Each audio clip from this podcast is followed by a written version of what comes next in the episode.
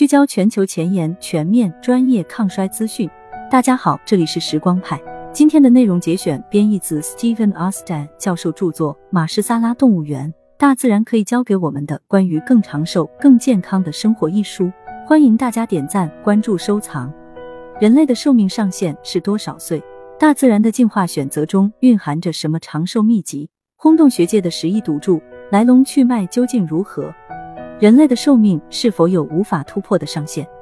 全球最长寿老人，法国的珍妮·卡尔芒活了一百二十二年又一百六十四天，但自他去世二十四年后，再无人打破这一长寿记录。二十一世纪以来，如今仍在世的百岁老人人数几乎翻了两番。但与此同时，我们也很难忽视这样一个事实：世界上寿命最长的国家的预期寿命增长速度已明显放缓。那么，人类到底有没有永远无法超越的寿命极限？一九八零年，斯坦福大学医学教授 James Fries 曾做了个悲观中带点乐观的预言：人类预期寿命的极限约为八十五岁，但健康寿命的延长空间仍然广阔。晚年生活病困交加的时代或可终结。人们宁愿相信这是真的，毕竟与之相反的结果更可怕。人类不断刷新寿命上限。健康寿命的增幅却远远跟不上寿命增长的脚步，我们无法逃脱在痴呆、瘫痪等老年病中苦苦挣扎的命运。生命愈久，折磨愈甚。十年后，Fries 的预言在人口统计学家中依然广受追捧，其中最著名的支持者便是伊利诺伊大学芝加哥分校的 S. J. o s h a n s k y 教授。他当时提出，如今也仍然认为，永远没有人能打破珍妮·卡尔芒一百二十二岁的人类长寿记录。而另一些人口统计学家所持观点则截然相反，在可预见的未来，预期寿命将不断攀升，不受限制，最长寿命记录将一次又一次的被打破。有人预测，二零零零年以后出生的人可以活一个世纪或更久。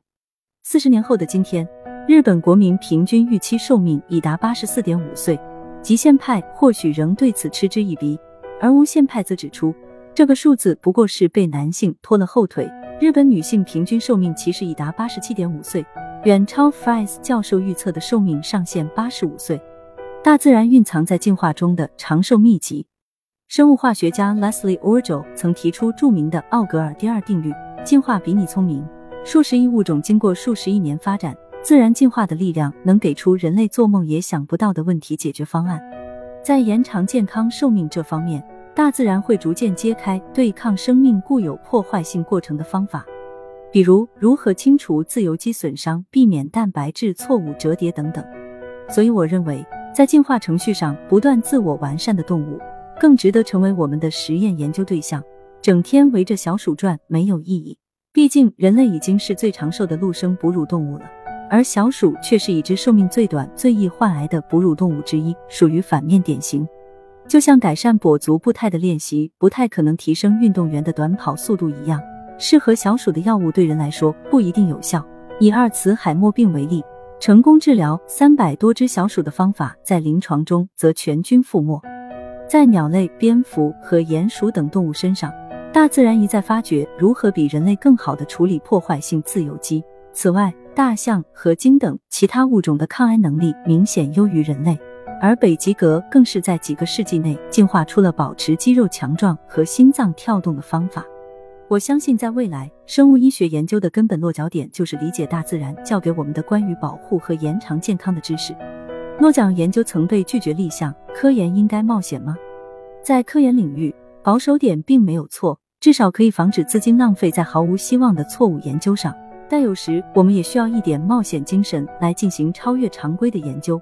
因为一旦出了成果，就会带来颠覆性、革命性的成功。我一位熟人也恰好是诺贝尔奖获得者，他有见逢人就喜欢讲的意识，使他加冕诺奖的研究，其实是所有研究提案中唯一曾遭到政府审查小组拒绝的提案。短期内，我们虽然不太可能将小头睡鲨、公头鲸等长寿动物养在实验室做研究，但我们完全可以培养鲨鱼和鲸类的细胞。一窥其基因突变等一系列与进化相关抗衰进程的本质。有人说不用那么麻烦。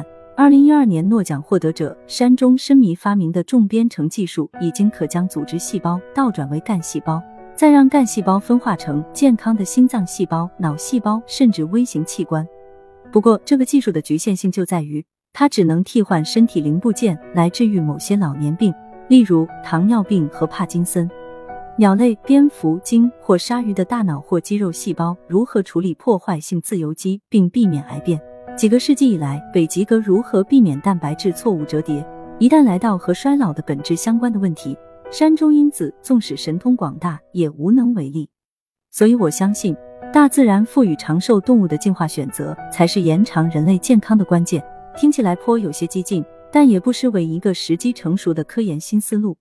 承认进化比你聪明并不难。硅谷的亿万富翁，你在听吗？轰动全球的十亿美元赌注。二零零一年，在加州大学的研讨会上，当被记者问到人类什么时候能活到一百五十岁时，我便脱口而出：第一位能活到一百五十岁的人应该已经出生了。但是，单单凭借我们在诊断和治疗癌症、中风和痴呆等个别疾病方面有所突破，人类不可能活到一百五十岁。只有当我们将衰老本身视为一种疾病，同时延迟或消除所有相关疾病时，才会有望拓展寿命上限。J. L. Shanty 看到了会议报道后，打电话给我说：“我不同意你的观点，你愿意与我打赌吗？究竟什么赌注？”如果到二一五零年有人能活到一百五十岁，并且他可以进行简单对话，那么我的后代或我自己会得到奖池中积累的财富。如果没有，那么 Olshansky 的后代将继承这笔钱。究竟这笔巨款会落入谁手？你觉得呢？过得好一些，老得慢一些。关注时光派，了解更多长寿科技译文趣事。我们下期再会。